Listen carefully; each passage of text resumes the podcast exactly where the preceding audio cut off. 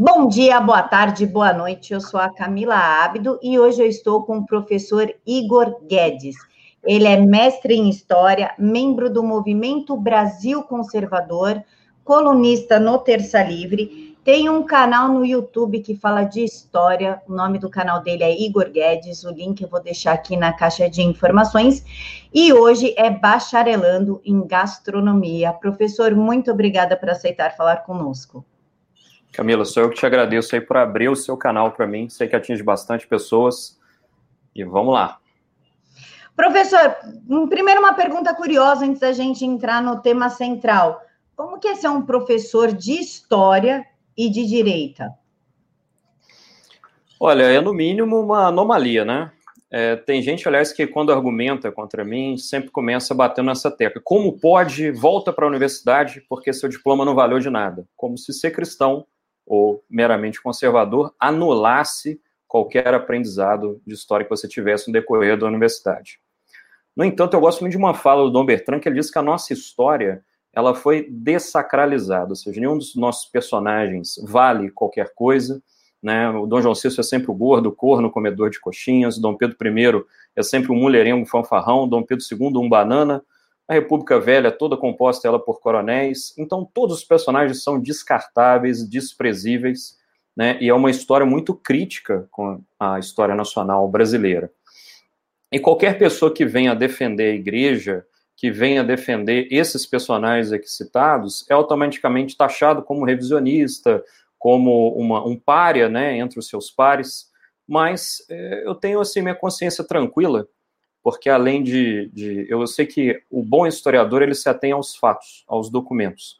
E qualquer narrativa ela é erigida sobre esses fatos. Você não pode, tal como um pedreiro não constrói uma casa sem tijolo, cimento, aça, aço e argamassa, um historiador também não faz, não faz um livro, não constrói sua narrativa sem documentos. E muitos documentos são muito mais cruéis com ícones defendidos por essa por esses professores críticos aos conservadores, né? Por exemplo, Dandara. Dandara é, é uma personagem é, muito trabalhada por esses historiadores de esquerda, é, exaltada por eles, e é uma personagem que sequer existiu, né? Ela é tão real quanto Saci Pererê, Boitatá, é, Mula Sem Cabeça, ela nunca existiu. Não há nenhum documento que diga que ela tenha existido, e, na verdade, se você tenta rastrear ela através do tempo, você chega até um romance, um romance chamado Ganga Zumba, escrito na década de 60. Ela é uma personagem é, logo literária. E o movimento negro abraçou, alguns historiadores também compraram a narrativa e professores ensinam né, em escolas de ensino fundamental e médio, alimentando ainda mais essa neurose maluca de que ela realmente existiu. Então, acho que o bom historiador, ele se atém aos fatos e aos documentos. Uma vez que você faz isso, você vai edificando sua narrativa. E eu aprendi durante o meu curso que ela é unilateral, né? Ela tem uma, uma tendência a defender, exaltar personagens de esquerda. Todos os personagens históricos vão encontrar defeitos em todos, mas eles tendiam, por exemplo, a hipertrofiar defeitos na família imperial brasileira e diminuir defeitos de personagens que até bem pouco tempo eram bem consagrados, né, como Che Guevara, Stalin antes do relatório Khrushchev. Então, assim, eles é, puxavam a sardinha para o lado desses personagens em detrimento dos outros. O próprio desfile da Mangueira recentemente fez isso, né? Ela procurou exaltar a revolta dos malês, procurou exaltar é, Dandara, Marielle Franco, em detrimento de, do, por exemplo, do Dom Pedro I, da Imperatriz Leopoldina, do Padre José Achieta, sendo que o que o Padre José Achieta fez pelos índios é muito maior do que qualquer esquerdista fez até hoje. Ele fez um dicionário tupi-português que permitia os portugueses comunicarem com eles. Os jesuítas lutaram contra a escravidão dos índios durante o decorrer de toda a sua história.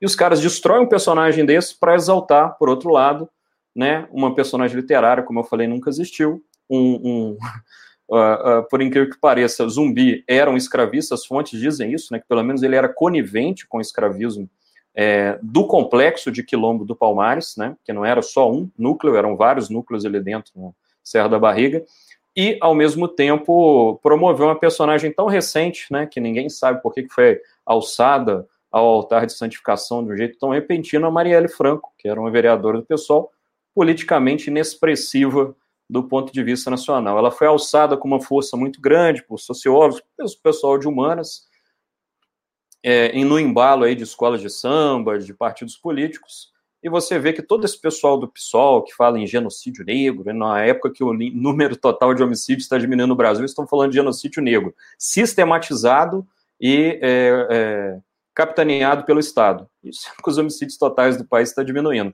A maioria eles são professores, né? Os deputados, pessoal Talheira Petrone, Samia Bonfim, é, o próprio o, o Freixo, né? São todos eles professores. Então, ser um historiador de direita é uma coisa que é uma anomalia são poucos ali os que sobrevivem, né, sem perpassar esse mundo ali da, das drogas, né, desse progressismo absurdo que depõe contra qualquer famo, é, valor familiar que a pessoa tenha quando ingresse na universidade. Então, você tem que passar por esse teste de fogo, ver que esse pessoal não está comprometido com a verdade, com os documentos, eles estão preocupados em construir narrativas, mesmo que seja sobre personagens literários, e não estão nem um pouco ligando para a verdade. Isso, para eles, aliás, é um conceito relativo, né?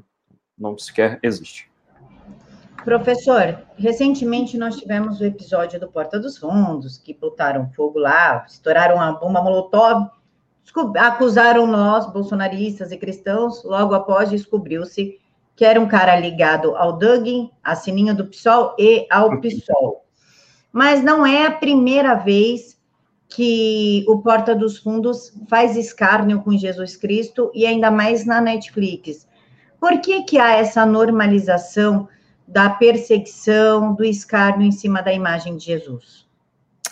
Você vê que o, o, o cristianismo ele tem por essência o perdão, né? E a, a, é uma cultura que tende à pacificação. Tá? Apesar de Cristo não ter sido sempre passivo, muitas vezes ele fala que veio trazer a espada, ele expulsou os vendilhões do templo, e uma vez o professor Sepúlveda me chamou, que ele não só chamou atenção para o seguinte fato, que ele não só usou o chicote contra os vendilhões, ele teceu com suas próprias mãos divinas aquele chicote para expulsá-los de lá.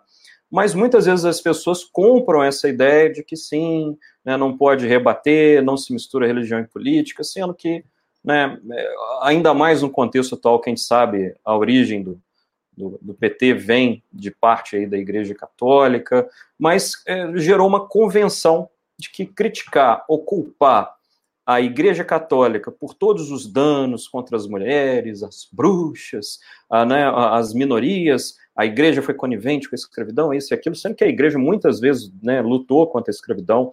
Eu sei, eu tenho conhecimento de, de, de documentos uh, da, da Casa Setecentista, por exemplo, de Ouro Preto, e do arquivo eclesiástico de Mariana, que os padres, no momento que eles realizavam um casamento entre um escravo e uma escrava, eles impediam, através desse sacramento, contra o Senhor, ameaçando a salvação do, do Senhor de escravos, dizendo que ele, o Senhor não poderia separá-los, porque eles estavam casados aos olhos de Deus e seria um crime contra a fé, né? seria uma transgressão da fé vendê-los separadamente. Então a igreja, na medida do possível, tentou sim é, combater a, a escravidão, mas é, repare que hors concur, né? Culpar a igreja pelas mazelas dessas minorias, culpar o capitalismo pelas mazelas dos mais pobres, culpar a Europa pelas mazelas da América, da África. É sempre bom terceirizar a culpa, né? Assumir a própria culpa é muito difícil. E a Igreja Católica, como é a instituição mais antiga do planeta, ela vem desde Pedro, é, é o primeiro Papa, ela foi se expandindo, sofreu sérios riscos de quase ser riscada do mapa em diversos momentos, né? É, a gente não pode esquecer que século 8, 9, 10, o islamismo estava crescendo a partir do norte da África de ambas as pontas, né? não é à toa que mais tarde ele domina a Península Ibérica de um lado e a Turquia do outro, né? a Sofia, que foi a maior igreja, o maior templo católico de todos os tempos, virou uma mesquita, né? e ficava lá na, na capital de Constantinopla. É... Então, assim, o cristianismo correu um sério risco de desaparecer, mas como ele triunfou e participou de todo o período moderno, participou aí, do, chegou à contemporaneidade abalado pela reforma protestante, mas mesmo assim, né, os protestantes também são bem atacados, os cristãos de forma geral, seja é, protestante ou católico, são atacados porque eles talvez representem esse status quo, né, de pessoas, é, essa sociedade média, esse extrato médio da, da Inglaterra é evangélico, dos Estados Unidos também é evangélico, de Portugal Itália Espanha Brasil é católico. Então tende-se a atacar essas pessoas, assim como Lula já falou mal da, dessa elite branca de olhos azuis, essa elite paulistana, é, o patriarcado, é sempre são essas pessoas abstratas nas quais as pessoas direcionam seu ódio. E muitas vezes episódios tristes né, de feministas atacando arcebispos, de, de, de, de templos mesmo sendo profanados. A gente teve uma série, agora eu tive em visita ao Chile, e algumas igrejas católicas que eu visitei, algumas inclusive que tinham relíquias lá dentro, pedaços da cruz de Cristo, foram completamente incendiadas, vandalizadas. Então eu creio que é uma rebeldia quase que juvenil, né? É, você terceiriza a culpa, a culpa nunca é sua, é sempre do outro, e você é, canaliza sua raiva, seu ódio para aquilo. Eu duvido que a situação de qualquer chileno, que aliás é o país com o melhor IDH da América Latina, vá melhorar depois desses ataques à igreja. Tudo que eles fizeram foi perder material histórico, foi perder a beleza daqueles templos e, né, possivelmente, talvez, dependendo dos rumos que o país tomar, isso nem seja reposto, mas Deus queira que vão ser sim, esses templos vão ser recuperados.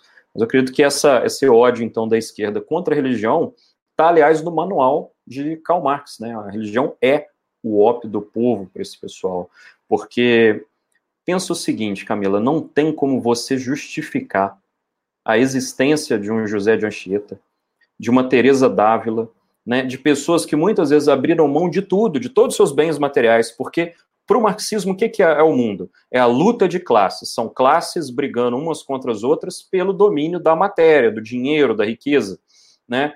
Se a pessoa abre mão de toda a riqueza, igual, por exemplo, o caso do Anchieta, o cara, um espanhol, Ilhas Canárias, vai para Portugal, forma-se, era membro da elite, o cara decide abandonar tudo, ter assim, um simples hábito, andava a pé pelas praias do Espírito Santo, é, fundou São Paulo, veio para uma terra onde não tinha nada, catequizar os índios, aprender a cultura deles, levar ensinamento, trazer a fé em Cristo para eles. Como que o marxismo explica um cara desse? O marxismo não consegue explicar. Então, falta né, apenas destruir a religião. Taxá-la como ópio do povo, como pessoas ignorantes, fundamentalistas, né? Aliás, esse pessoal domina tão mal os conceitos que eles afirmam que fundamentalismo cristão no Brasil é o que está dando base ideológica para a ascensão do fascismo de Bolsonaro, né? Então, esse pessoal, eles não têm a mínima noção do que é fascismo e muito menos do que é ser cristão. Professor, historicamente falando, como é que começou a perseguição aos cristãos? Porque não começou do nada assim, ah, um grupo olhou, acordou e falou, hoje eu vou perseguir cristão. Alguma coisa aconteceu. O que, que aconteceu? Então, você vê que a perseguição aos cristãos vem desde a origem, né? Ah, o próprio São Paulo, que hoje é um santo da Igreja Católica, é a primeira morte é de, do próprio Cristo, né? Que vem, vem, vem com essa proposta de reinterpretação das leis. É, e ele é o Filho de Deus, com isso foi morto na cruz pelos judeus. Uh, mas Estevão, Santo Estevão é apedrejado ali sob o pórtico por vários judeus. E imagina, eu tenho, eu, eu tenho fé, né? Eu sou, você pode ver aqui no fundo aqui o crucifixo. Eu sou extremamente cristão e eu, a minha fé ela nasce de, de fatos bem embasados, como por exemplo que os cristãos eram uma minoria irrisória, né, ridícula após a morte de Cristo. Não passava ali de algumas dezenas de pessoas reunidas ali em torno de Maria e dos apóstolos. Eles se expandiram através do Mediterrâneo com uma, com uma rapidez muito grande. E não tinha uma política de matar o infiel, de tomar a terra dele, de escravizar o outro. Pelo contrário, levavam a língua do amor, né? E foram extremamente perseguidos durante o Império Romano, né? Eram os primeiros mártires da Igreja Católica, por isso que a gente tem o costume de falar que o sangue dos mártires é a semente da Igreja. Onde eles foram, eles foram mortos, dilacerados, jogados aos leões, crucificados. Mas a palavra ela foi se espalhando ao ponto de Constantino, né, no século IV, e sua mãe Santa Helena converterem-se ao cristianismo. Ele viu uma cruz no céu e uh, recebeu aquela mensagem que se ele utilizasse aquele símbolo, ele venceria. Né? Com esse símbolo você será vencedor. Ele estampa então a cruz nos escudos dos soldados, vence uma batalha importantíssima, converte-se ao cristianismo e desde então todo o conhecimento que a gente tem provém da igreja. A igreja, foi, é, é, como eu disse no início do vídeo, ela é a instituição mais antiga que nós temos na história. Então imagina quantos documentos, quantos filósofos, e eu digo filósofos propriamente ditos, né, a maioria do pessoal que critica a igreja, fala que a igreja é ignorante, a igreja só persegue, nunca leram um livro de Santo Agostinho ou São Tomás de Aquino, né? E quando você lê, você se impressiona, né? O primeiro contato que eu tive com esse pessoal, por exemplo, foi através de um livro introdutório à filosofia, que é o Mundo de Sofia, do Justin. E a partir dali surgiu a minha curiosidade de me lançar a, a esses filósofos. Depois vi um Sidney Silveira falando, né, um professor Sepúlveda falando, e me senti extasiado com os ensinamentos da Igreja Católica, que sim, resguardou o Ocidente, e aliás foi a filosofia cristã, a, a, a fé cristã, que foi o amálgama que unificou a Europa. E aqueles pequenos reinos pararam de guerrear uns contra os outros, se engrandeceram, né? formaram propriamente estados-nações e conseguiram expandir e levar, junto com a cultura, a fé para as partes mais distantes do planeta. Né? Hoje a Austrália, é, boa parte dela é evangélica, né? hoje a América Latina é, é católica, a América do Norte é católica e evangélica, é, não é à toa, esse pessoal levou isso junto. E como essas instituições querem tomar para si a narrativa, eles têm que quebrar o que eles não conseguem explicar, que é a fé das pessoas. Por exemplo, os partidos de esquerda dizem que falam a favor dos mais pobres, né, dos negros, das mulheres, dos homossexuais. Mas se um homossexual, um negro ou uma mulher tiver uma opinião diferente da narrativa deles, meu Deus, como essas pessoas sofrem, né? Como essas pessoas são perseguidas por aqueles que dizem defendê-los. E se você for nos presídios, nas partes mais pobres das periferias, você não vai achar lá uma, uma, um partido político. Você não vai achar a sede do pessoal lá, você não vai achar a sede do PCdoB lá. Mas você vai encontrar pastorais né, da Igreja Católica, você vai encontrar pastores pregando o evangelho, auxiliando com, com, roupa, com comida, com a palavra de Deus a todas essas pessoas. E se isso nosso, a nossa violência hoje, nossos índices de homicídio não é pior, é muito por conta do trabalho que esses pastores, esses padres, esses voluntários da fé realizam junto aos mais humildes, aos mais necessitados.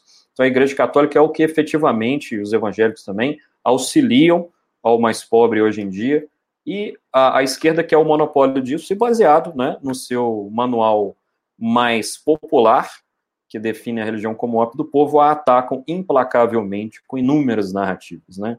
A que eu mais gosto é aquela aquela, aquelas meninas que tiram né, a roupinha, exibem os seios e colocam aquela frase assim: Nós somos as bruxas, não, nós somos filhas das bruxas que vocês esqueceram de matar. E aí a resposta para elas é: eu Que isso, minha filha? Cala a boca, sua avó reza o texto comigo lá na igreja. então, o pessoal que nem sabe o que está falando, né, não sabe nem o que é ser bruxa, e muito menos só se pode falar mal da igreja católica se você efetivamente desconhecê-la. Professor, falar na fé cristã e na esquerda, o cristão ele é bem tolerante é, e permita-me dizer até mais do que deveria ser. Já a Sharia do Irã já defende assassinato de homossexuais, apedrejamento de mulheres, até em caso de estupro, se ela for estuprada, a culpa é dela. Casamento de crianças extremamente pequenas, o que leva a crer que elas sejam abusadas dentro do casamento. Duvido que eles esperem essas crianças menstruarem. Por que a esquerda, que se diz que defende a minoria, está tão chateada com a morte do líder iraniano, mas não está nem aí para os cristãos que são perseguidos, principalmente na África, e até queimados vivos? Olha, essa é uma excelente pergunta, viu? Porque se você for ver bem, o Islã ele depõe contra boa parte da narrativa progressista da esquerda. E por que, que a esquerda, ao invés então de atacar o Islã, ela ataca ao cristianismo. É, perceba que até a Segunda Guerra Mundial, o protagonismo do mundo estava concentrado na Europa, né? eram as principais nações do planeta. Após a Segunda Guerra, emergem dois polos, né? o comunismo e o capitalismo, do outro lado, com os Estados Unidos. A União Soviética ela caiu de podre de dentro para fora. Então, faltou uma base ideológica para que esse pessoal pudesse abraçar e defendê-la com unhas e dentes. Mas os inimigos continuavam de pé, que eram quem? Os capitalistas e os cristãos. Esses continuam sendo atacados implacavelmente. Eu acho que uma pessoa só consegue defender a expansão da fé islâmica também por ignorância e por nunca ter vivido nesses lugares. Você tem lugares que são mais brandos, né, como por exemplo O Irã, a pessoa às vezes tem que usar o véu só até a metade da cabeça, e cada vez eles colocam ela mais recuado, né? Mas tem lugares como Afeganistão que a burca a, tem que cobrir a mulher dos pés até os tornozelos. Então você encontra níveis de radicalismo do Islã em, em, em vários níveis ali dentro do Oriente Médio e Norte da África. Mas são liberdades podadas, são violências absurdas contra os homossexuais, por exemplo. E o próprio site da Globo, né, ele noticia. Eu lembro que ele, uma vez ele colocou uma notícia, mas fez questão de frisar. Segundo o Vaticano, isso tem alguns anos, mas mais de 100 mil cristãos são mortos todos os anos por razões ligadas à fé. Então, perceba que a perseguição aos cristãos vem aumentando, 100 mil é um número muito grande, né? A, a, a gente comparando as mortes que tiveram na Idade Média, Idade Moderna, por suposta perseguições às feiticeiras, é, 100 mil ultrapassa isso, né? Facilmente. É, e, e, e você fica sem voz. Por quê? Os inimigos que essas pessoas elegeram, eles são sempre nebulosos, né? É, é, igual a, esquerda adora falar contra o patriarcado. O que, que é o patriarcado? Né? Será que é qualquer homem hétero que tenha família é o patriarcado? É a igreja é o patriarcado, né? É, eles, a, a, essas feministas invadem cerimônias religiosas, tiram a roupa, tiram a roupa em santo, no santuário de Fátima, no santuário de Lourdes, com seus protestos, né, absurdos, sem uma pauta clara. É simplesmente o livre ataque à igreja, né? Taxando ela como machista. E só que quando eu olho uma feminista na rua, aquela feminista caricata, né? Não sei se você entende o que eu tô falando, né? Cabelos coloredes, aquelas, né? Uh, tudo de fora, né? E geralmente uma estética agressiva. É, é, e eu vejo a mulher católica, eu vejo muito mais nobreza, eu vejo muito mais é, é, é, exaltação das essências das qualidades femininas do que no movimento feminista, por exemplo.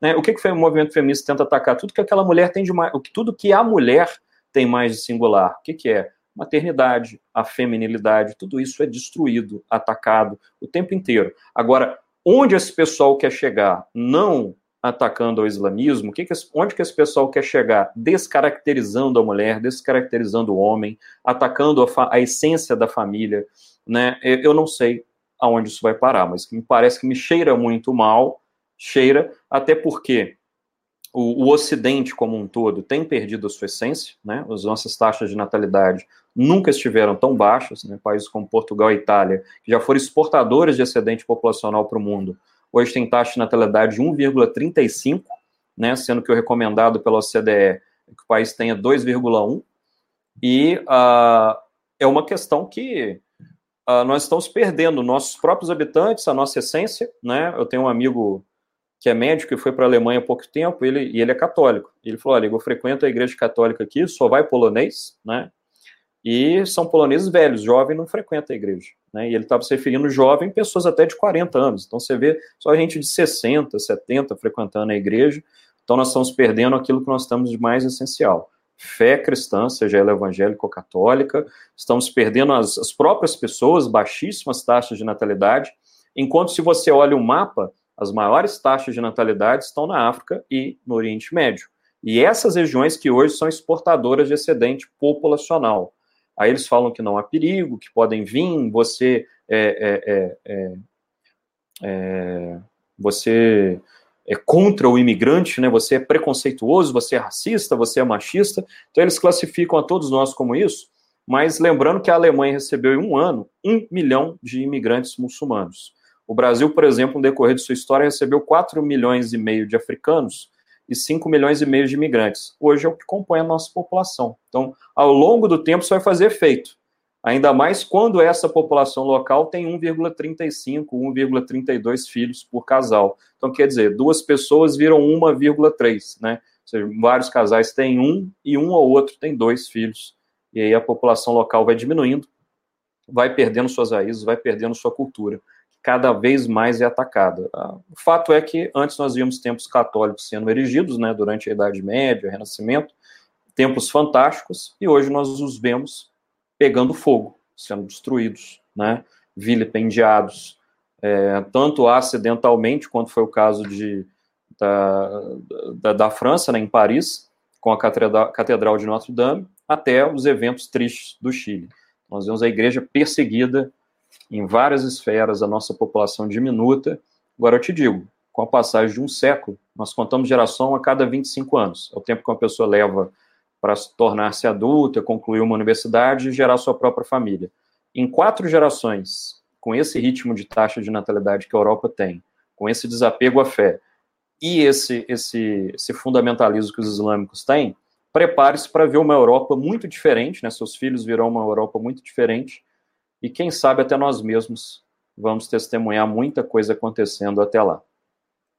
É, não tem problema porque você nunca passou por uma perseguição, né, pela sua fé. Uhum. Quando começarem a nos perseguir aqui no Brasil pela nossa fé, aí eu acho que eles vão ver problema nessa, nessa quantidade de imigração.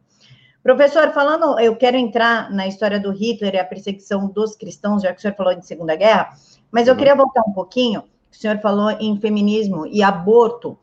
Nós sabemos que quem começou com o aborto nos Estados Unidos foi a Margaret Sanger, ela era membro da Ku Klux Klan, da KKK, uhum. e a ideia dela foi colocar a Planet Parenthood em bairros negros e pobres, justamente para que mulheres negras não tivessem mais filhos. Ou uhum. seja, genocídio da raça negra nos Estados Unidos. Como é que o feminismo, que diz defender a mulher negra e pobre, apoia o aborto, se a ideia do aborto é justamente o controle populacional de negros? Pois é. É, e, e, um fato engraçado é que pouco antes da Segunda Guerra Mundial, o Brasil, por exemplo, tinha é, centros eugenistas. O mesmo acontecia nos Estados Unidos, o mesmo acontecia na Europa, né? Existia, mas existia uma política de castração de, e, de, e de, também de controle populacional através do aborto, né? Do qual essa mulher foi uma das mentoras.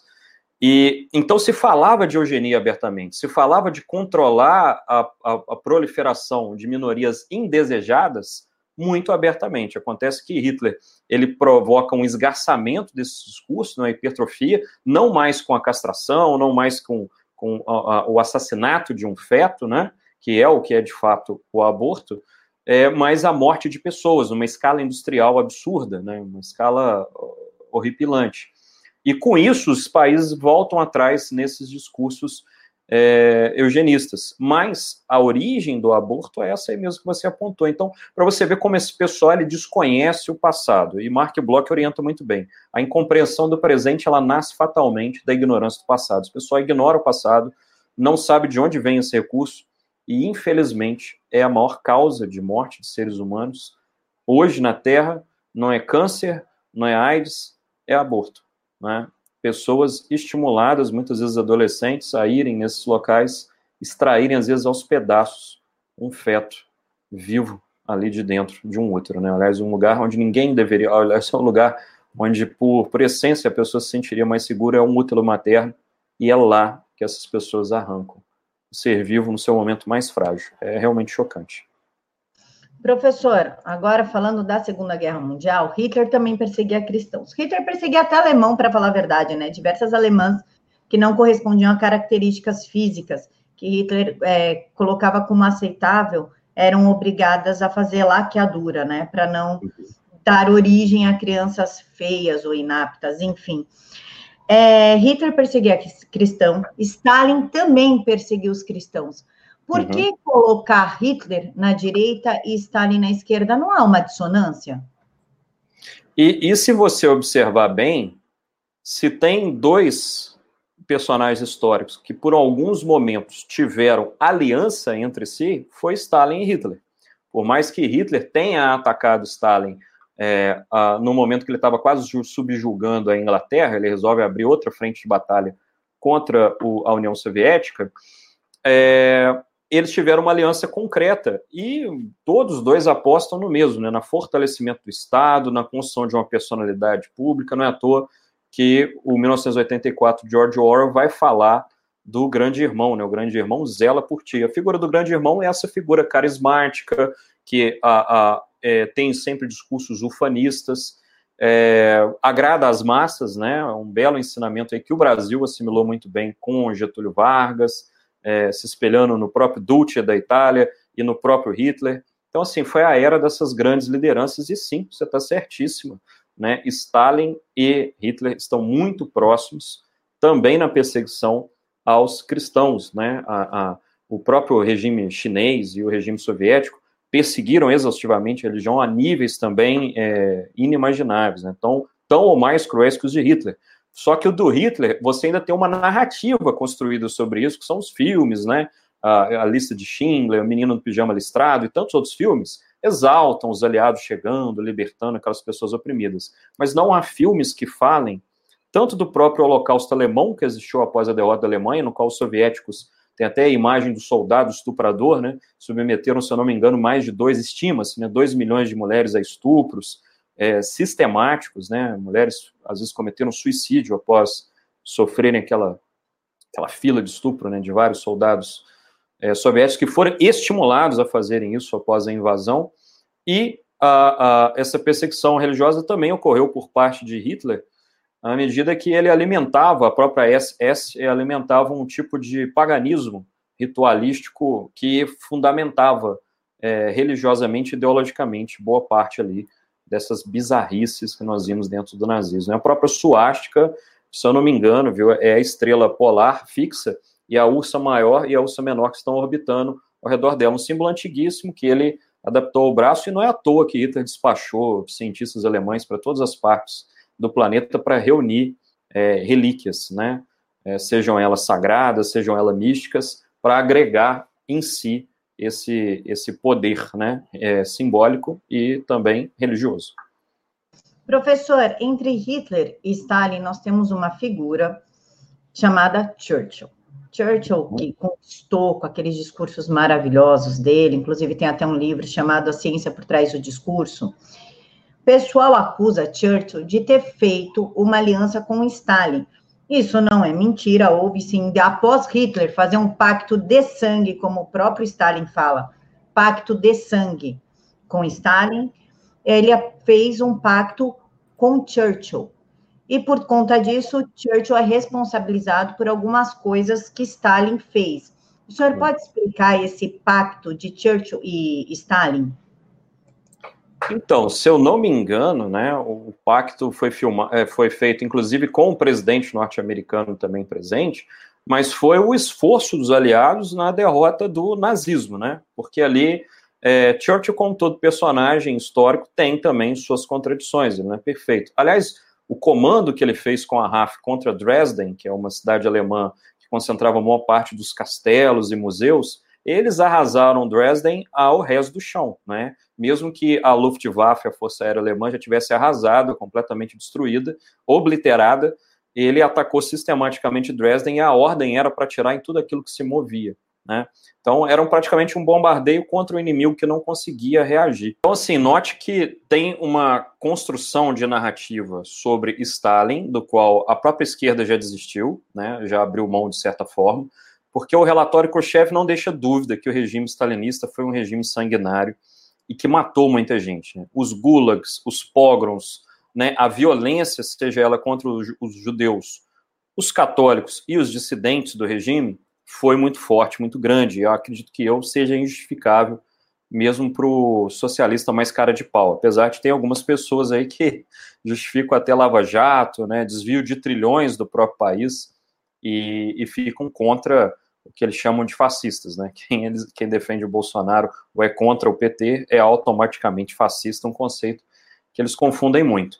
Mas sobre o Churchill, eu falava com você que tem umas certas contradições, como todo personagem, ele é contraditório. Ele ataca Dresden, então, com uma força muito grande, era uma cidade desarmada alemã que concentrava a maioria dos museus e castelos, e ele jogou sobre ela bombas incendiárias e bombas explosivas alternadamente, ao ponto de cadáveres é, se mesclarem com o asfalto derretido, pra você ter uma ideia.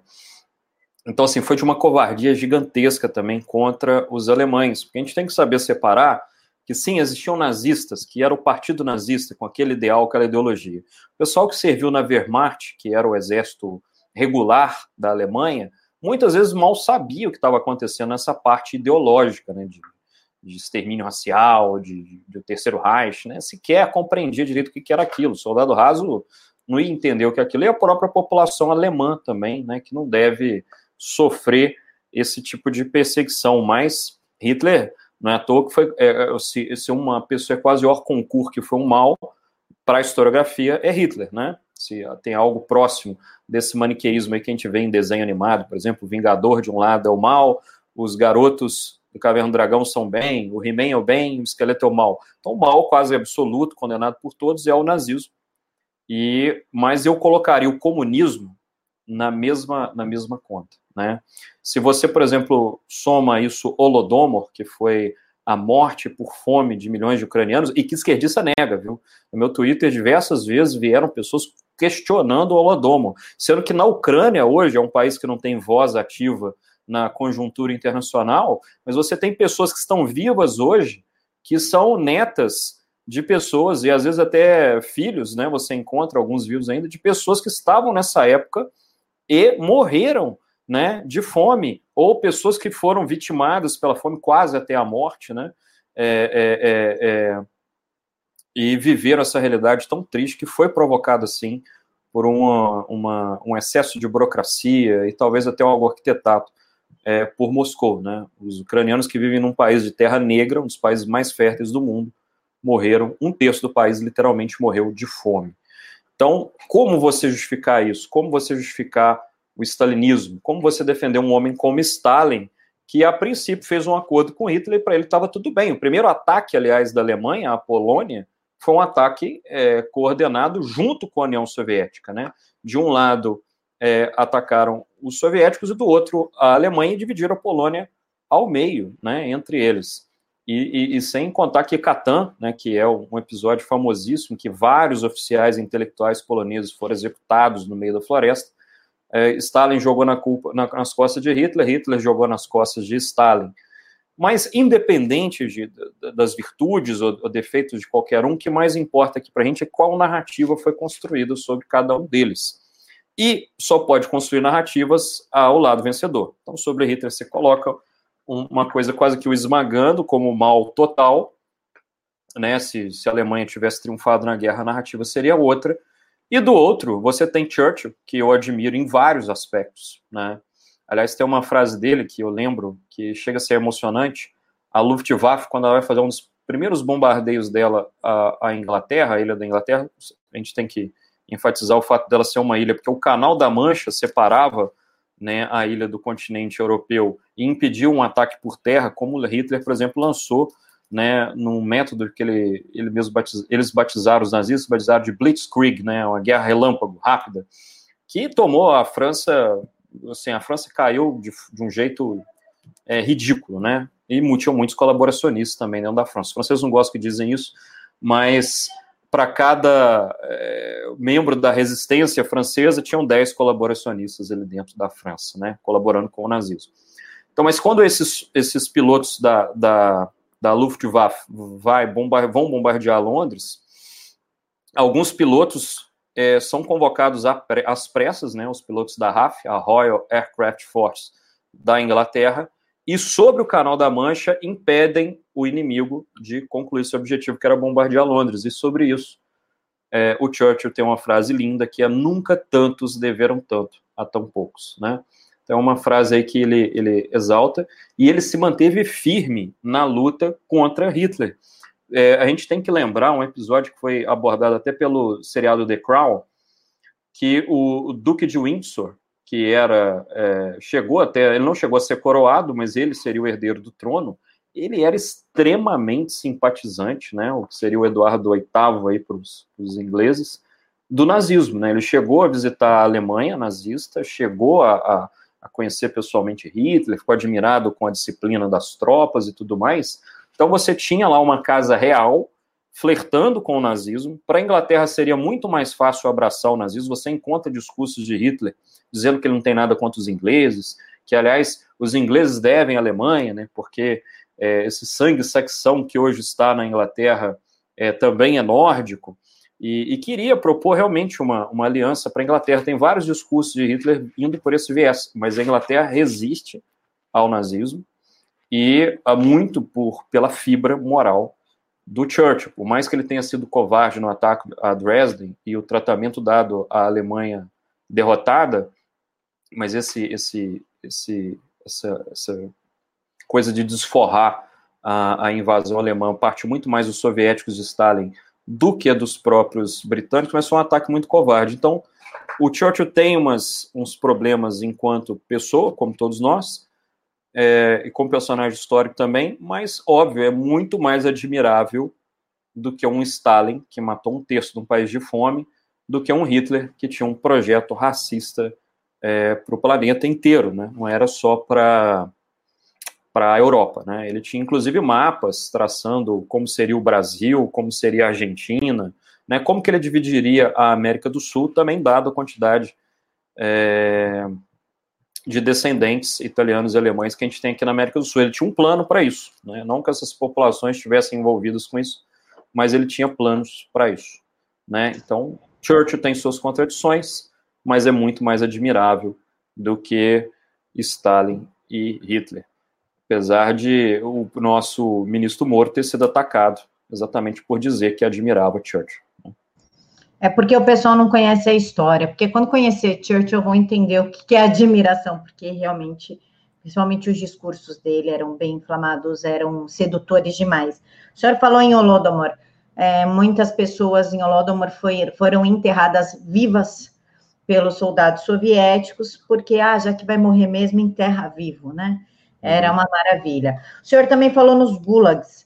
Fala-se muito nos campos de concentração nazistas, mas falam muito pouco, quase nada, nos gulags, inclusive num campo de concentração que teve em Cuba, na Revolução de 1960, que era para homossexuais. Ah, uhum.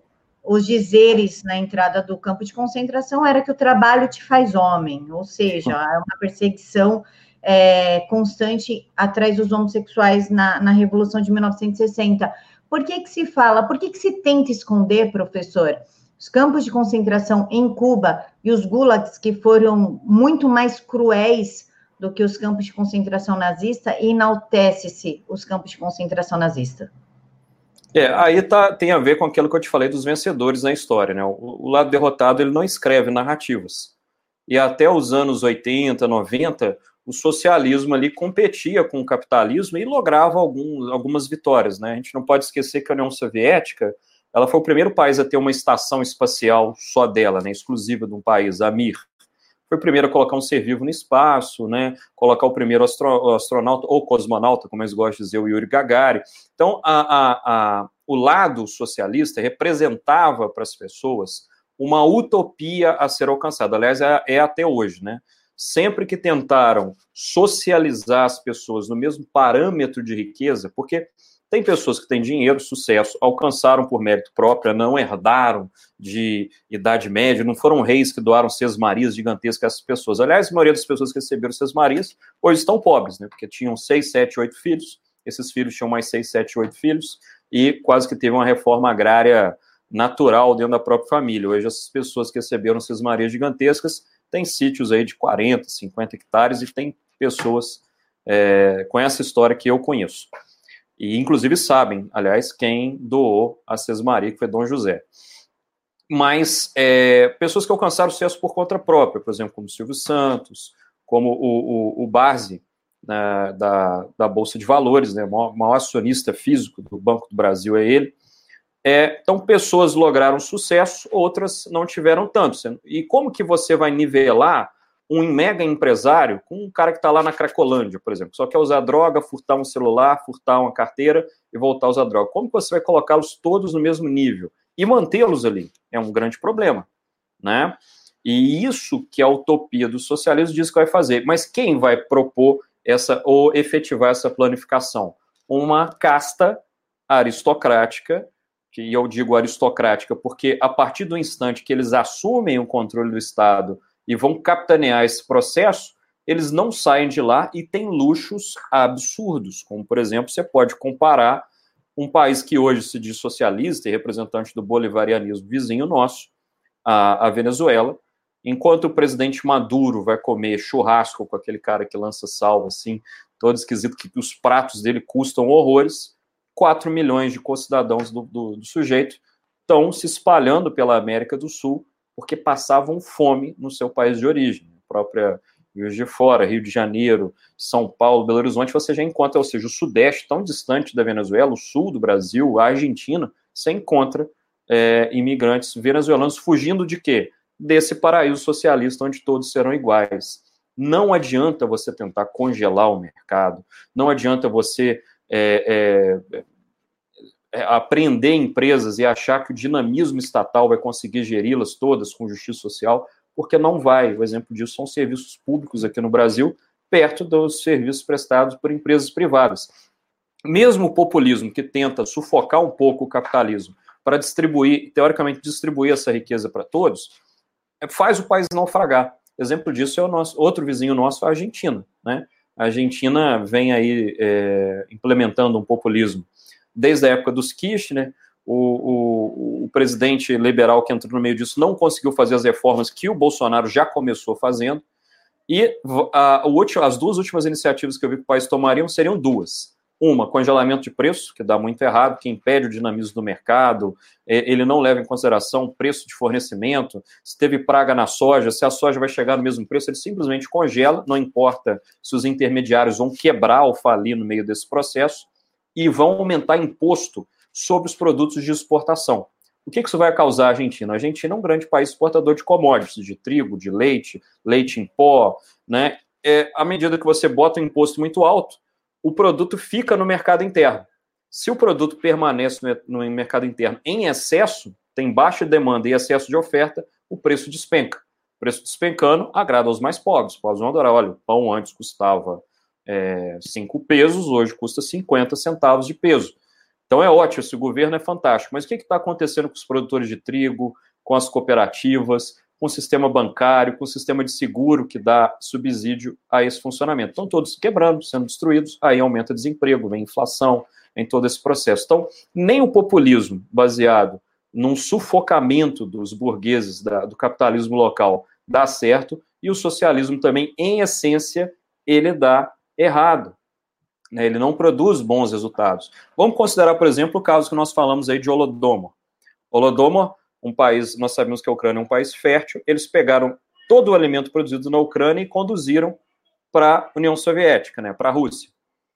Ah, o que, que aconteceria se fosse o sistema liberal, né, se fosse o sistema econômico liberal? Imagina eu e você, produtores de batata, Camilo. A gente está lá com a nossa batata, vendendo batata em Moscou por um rublo. A gente descobre que não tem mais comida na Ucrânia e lá estão pagando 20 rublos a, a, na batata, no mesmo quilo de batata que a gente vende em Moscou. O que, que eu ia fazer? Na mesma hora, eu ia pegar um caminhão e vender toda a minha batata lá em Kiev, na Ucrânia. Aí, isso, o socialismo ia falar, olha lá, explorando as pessoas famintas. Mas não, eu abasteci o mercado.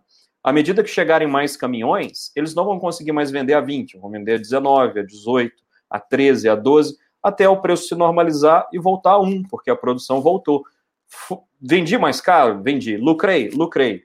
Parabéns. Mas alguém morreu de fome? Não, ninguém morreu. Então o sistema liberal ele funciona, né? E isso o, o, os teóricos do liberalismo econômico e, que defendem esse sistema ah, falam muito bem, né? O padeiro ele não levanta todas as manhãs para fazer o pão no seu bairro, não é porque ele te ama, não é porque ele ama os vizinhos, não é porque ele quer o bem de todos é porque ele quer os bens do, do próprio sonho, dos próprios sonhos de consumo que ele tem. E ele só vai conseguir realizá-lo se ele vender mais pães pelo melhor preço. E ele só consegue fazer isso fazendo no horário certo, acordando cedo, aprendendo novas receitas, é, tendo melhores fornecedores. Isso produz a riqueza. Isso produz a riqueza. A riqueza não tem soma zero igual os socialistas gostam de raciocinar, né? O Brasil é pobre porque Portugal explorou o Brasil. Não, os portugueses nunca tiraram aqui todo o nióbio, né? eles, eles, nem sabiam que era nióbio, né? Eles achassem um, uma tonelada de nióbio é, bruto assim, eles iam jogar aquilo fora, você está travancando nosso caminho. Então, o nióbio hoje é uma riqueza, na época dos portugueses não era nada, né? Eles nunca souberam que tinha ouro no Pará. E uma das maiores minas a céu aberto que a gente teve foi no Pará. Então, assim, não existe o país ser pobre. O Japão é um exemplo disso. Né? O Japão é um exemplo de um país que não tem qualquer recurso natural. O país, até pouco tempo, era a segunda maior potência do mundo. Perdeu esse lugar para a China, ainda é a terceira. Não tem petróleo, não tem é, terra agricultável, não tem minério de ferro, não tem nada. Importa quase tudo. Né? Por isso que a comida do japonês é arroz, porque lá é terra encharcada, é o que dá, e peixe. que é o que eles têm. São ilhas, têm mar à vontade. E o Brasil, com tantos recursos naturais, não é rico. Né? O socialismo sempre vai explicar por causa da exploração, fomos colônias de exploração, fomos é, vilipendiados e roubados pelos ignorantes portugueses, se tivesse sido colonizados por holandeses, maconheiros, isso não tinha acontecido, mas nós sabemos né, que o liberalismo ele trouxe o que antes eram luxos de reis, né? Só reis usavam temperos, só reis tinham acesso às comidas mais exóticas. E hoje todos nós, basta ir no mercado com alguns trocados no bolso, você tem canela, você tem cravo, você tem acesso a qualquer tipo de especiaria. E mesmo a gente não pode esquecer que o próprio Dom Pedro II, e a gente não está falando disso há muito tempo atrás, né? Segundo reinado foi de 1840 até 1889, perdeu dois filhos para doenças simples, que hoje a gente cura com vacinas simples, né, com tratamento médico simples. Então, isso hoje está acessível para a maioria das pessoas. Então, o socialismo ele é falho enquanto modelo econômico.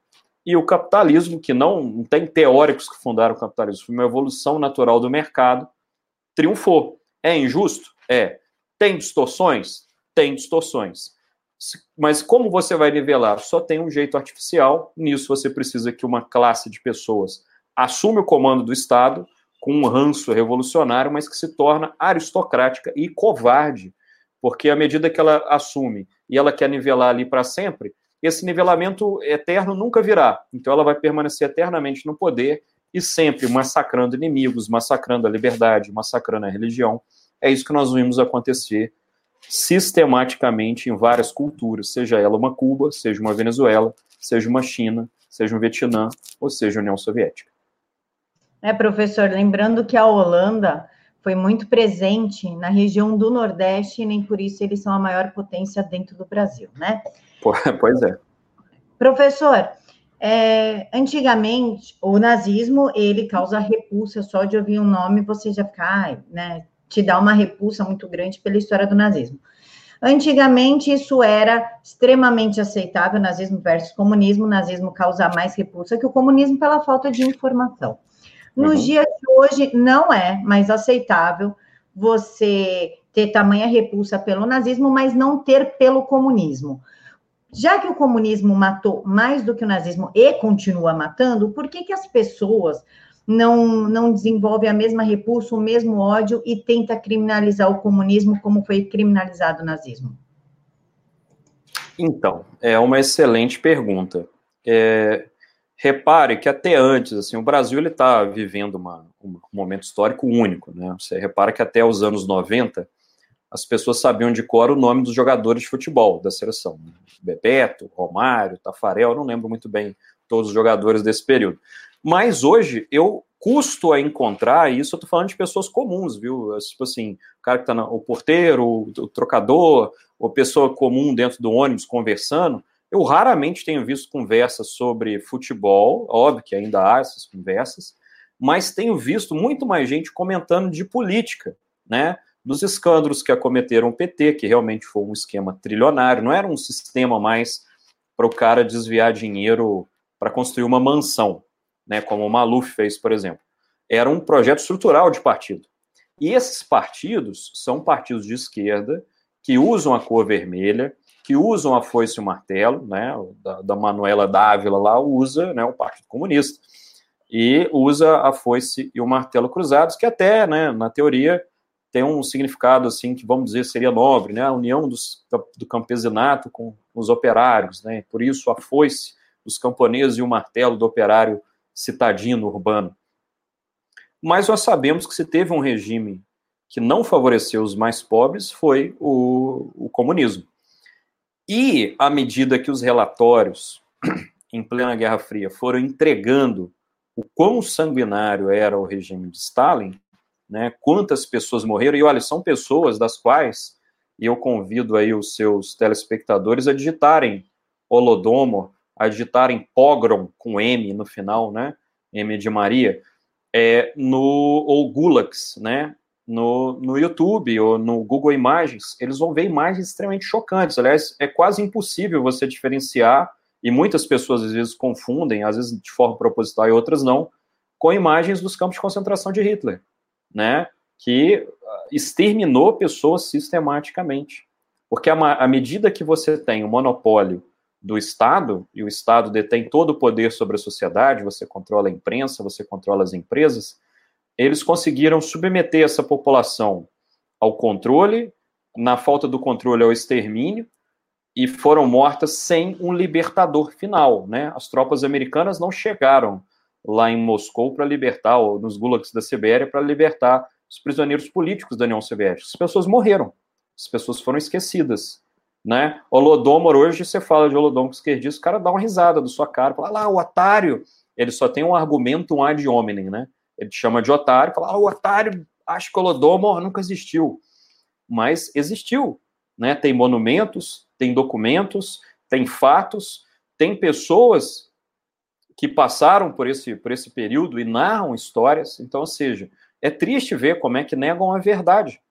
E, e, e, esses relatórios do, do, período da Guerra Fria foi que nos deram essa, essa versão dos fatos. Mas até então, para a grande classe intelectual brasileira, o socialismo era a única alternativa ao selvagem capitalismo, que produz tantas distorções. Uns estão são tão ricos, outros estão pobres. Mas nem sempre a riqueza de uns explica a pobreza dos outros. Né? O socialista explica assim: ah, o cara está lá na sarjeta porque o Silvio Santos ganhou dinheiro. Mas é, não está associado uma coisa com a outra. Né? Muitas vezes o cara ele quer se drogar, ele vai ficar lá, ele vai voltar para lá. Né? Tem casos de pessoas ricas né, que foram dizimadas aí por tragédias pessoais, como o irmão da Suzane von está lá na Cracolândia perdido, era uma família rica, bem estruturada, a irmã dele assassinou, o cara foi parar lá. Mas que vínculo que você faz disso com o fato de um capitalista ganhar dinheiro? Que tem formas de, de se ganhar é, riqueza que gera riqueza para todas as partes, né? Ah, o empregado enriquece mais, a empresa também enriquece, os Estados Unidos é prova disso, né? Por que, que o socialismo nunca deu certo lá dentro da, dos Estados Unidos, porque nunca foi cogitado seriamente implantar socialismo lá. Porque o operário ganhava muito bem, né? A população urbana ganhava muito bem, a população rural ganhava bem. Então, se eu tenho dinheiro para ter um carro, uma casa própria, um bom é, sistema de saúde, para que, que eu vou abraçar o socialismo? Né? E de forma geral, quando o país faz a lição de casa, tal como o Brasil está fazendo agora, e não como a Argentina está fazendo mais uma vez desavisadamente, elas nem posso dizer mais desavisadamente. Né? Estão fazendo total imprudência e falta de memória. Mas é, o país vai triunfar, vai acrescentar valor à vida daquela população, o poder de compra vai aumentar, o emprego vai voltar, né? Tudo isso vai render mais. O governo Bolsonaro é prova disso. A gente estava decaindo 3,5% com a Dilma, estamos, já estamos em recuperação econômica, um e pouco por cento e mesmo esse um e pouco por cento é muito, que é 10 vezes mais do que a média da América Latina vai crescer esse ano. Então, a pauta liberal, ela produz riqueza, a pauta liberal, do ponto de vista econômico, ela produz riqueza, mas é preciso que você saiba jogar o jogo, né? E, e eu gosto muito de exemplificar para as pessoas que o capitalismo é tão pouco cruel que as ações dessas empresas, que são os maiores players do capitalismo, estão divididas em parcelas tão pequenininhas que qualquer imbecil pode comprar, né? A ação da Marco Polo, por exemplo, que fabrica é, ônibus e, e, e, grandes veículos no Brasil, estão a quatro reais. Então você pode comprar uma por quatro, se você quiser comprar um lote de, de 100, com 400 reais você compra. Então, assim, o mais pobre pode ter acesso aos maiores players do capitalismo, ou seja, ele vai ser um pouquinho dono dele. Então, o que que esse capitalismo produz tão cruel para que esses partidos de esquerda ainda abracem a alternativa socialista como a única salvadora.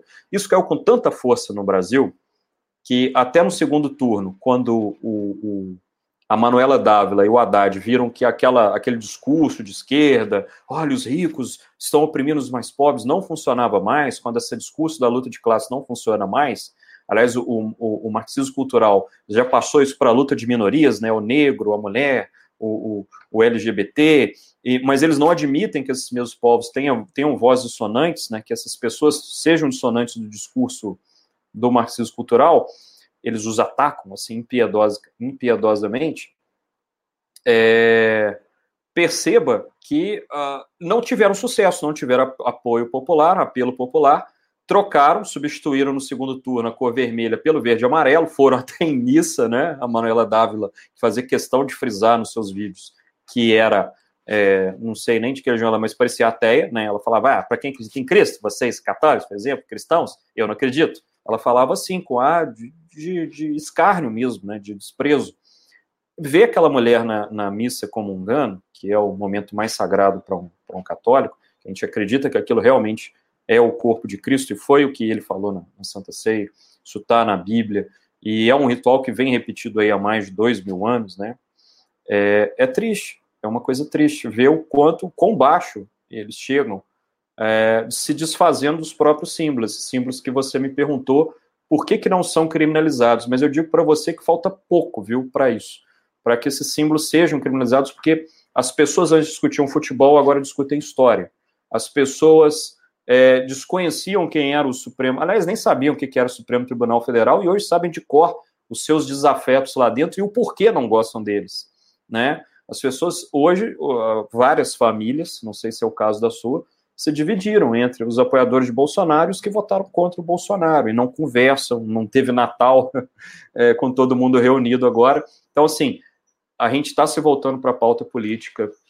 Os horrores do comunismo são acessíveis para qualquer pessoa que tem um mouse na mão, né? A pessoa com mouse, ela consegue ver imagens, que eu te falei que o grau de horror é tão grande que você não consegue nem dissociá-los do nazismo.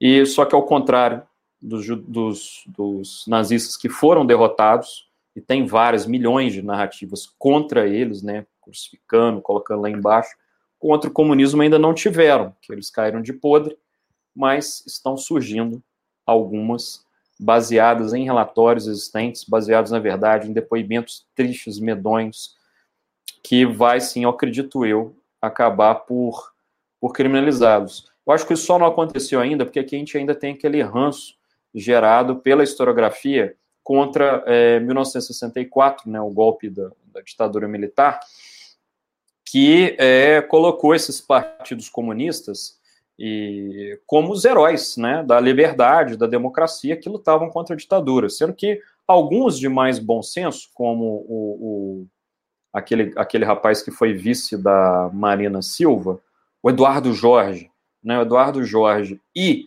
o, o Gabeira já admitiram, a gente não estava lutando por liberdade nenhuma, por democracia nenhuma, a gente estava lutando para implantar outra ditadura, a ditadura do proletariado.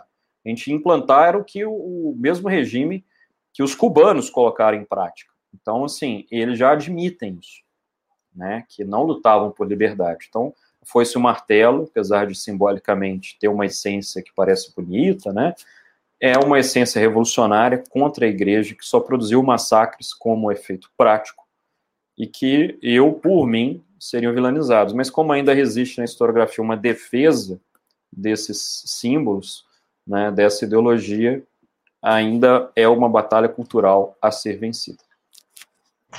Professor, para a gente finalizar, é, uma última pergunta ainda sobre comunismo versus nazismo. Um dos argumentos que eles usam para colocar o nazismo na direita é que Hitler caçava comunista. Isso não se aplica porque Stalin também, então que a gente tem os bolcheviques e os mencheviques, né? É uhum. como explicar para as pessoas que Hitler caçava comunista e é meio complicado ele ser de historicamente falando, não, não se enquadra na direita, perseguição aos cristãos, aborto, eugenia. Como que a gente consegue mudar a cabeça das pessoas quanto a essa informação? Então, se você coloca aqui hoje a direita é o conservador, Hitler depunha contra muita coisa conservadora, né? É, por exemplo, essa perseguição aos religiosos. É... Então, assim, quando a gente discute, eu acho, eu acho complicado essa pergunta que você me fez, viu? Se o nazismo era de direita ou de esquerda, a gente tem que pegar pelas características, né? Todo mundo que às vezes se diz direita no Brasil fala o seguinte: olha, eu sou liberal economicamente e conservador nos costumes, tá? Hitler defendia a pátria? Defendia. Então, característica nacionalista. Mas isso Stalin também fazia. Hitler defendia a família? Defendia.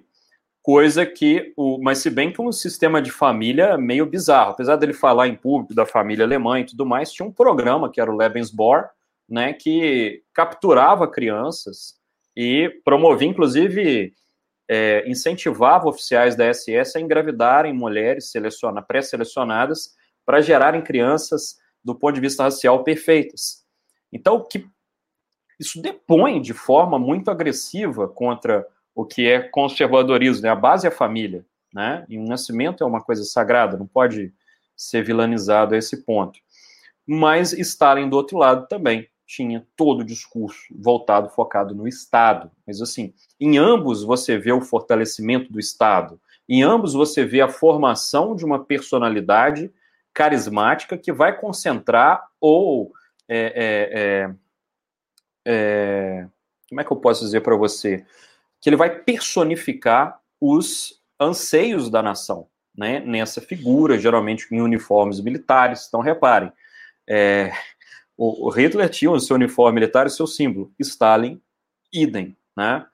É, então, assim, eu vejo características no socialismo muito mais próximas do nazismo, né, do que o nazismo tem em consonância com o que eles chamam de direita hoje, né, tá? Principalmente essa parte ligada à religiosidade, à família, é, eu realmente não vejo essa associação. Mas é um assunto complicado. Eu vejo o seguinte, assim, que o nazismo ele foi derrotado, graças a Deus.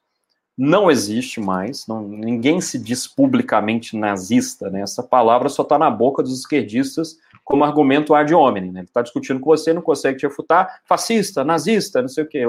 Quando não junta as duas, né? Te acusa de nazi fascismo.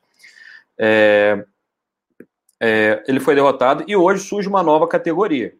Só que uma categoria de pessoas querem o país progredindo, combatendo o crime, a economia crescendo e tal, esses seriam de direita, que exista família e respeito à fé, sobretudo aqui no país que nós moramos, a fé cristã. E do outro lado, você tem um pessoal querendo ressuscitar uma utopia, um sonho utópico, que propõe uma equalização da economia, e a única forma de efetivar isso é por meio de um grupo que vai tomar o poder, não vai sair dele tão cedo, tal como Hitler fez, e impor esse controle até moldar a sociedade aos seus próprios devaneios ensandecidos. Então, esse pessoal que ainda defende uma ideia como tal, é para mim é louco. Tá? Para mim é, é louco e incute em crime.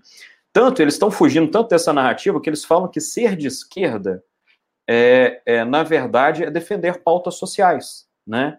Eles saem dessa parte ideológica que constrói o socialismo e dizem, não, a gente só defende pautas sociais, né? Que é o acesso do negro, o acesso da mulher, mas ao ponto de conseguirem dissociar, por exemplo, e foi um último debate que eu tive no Twitter que eu achei fantástico, a narrativa agora, não sei se você viu, Camila, é, eles estão tentando negar a todo custo um dos maiores méritos de um ano, né? Nós estamos falando de um ano do governo Bolsonaro, que foi a redução do, do índices de violência, sobretudo de homicídio, em 22%.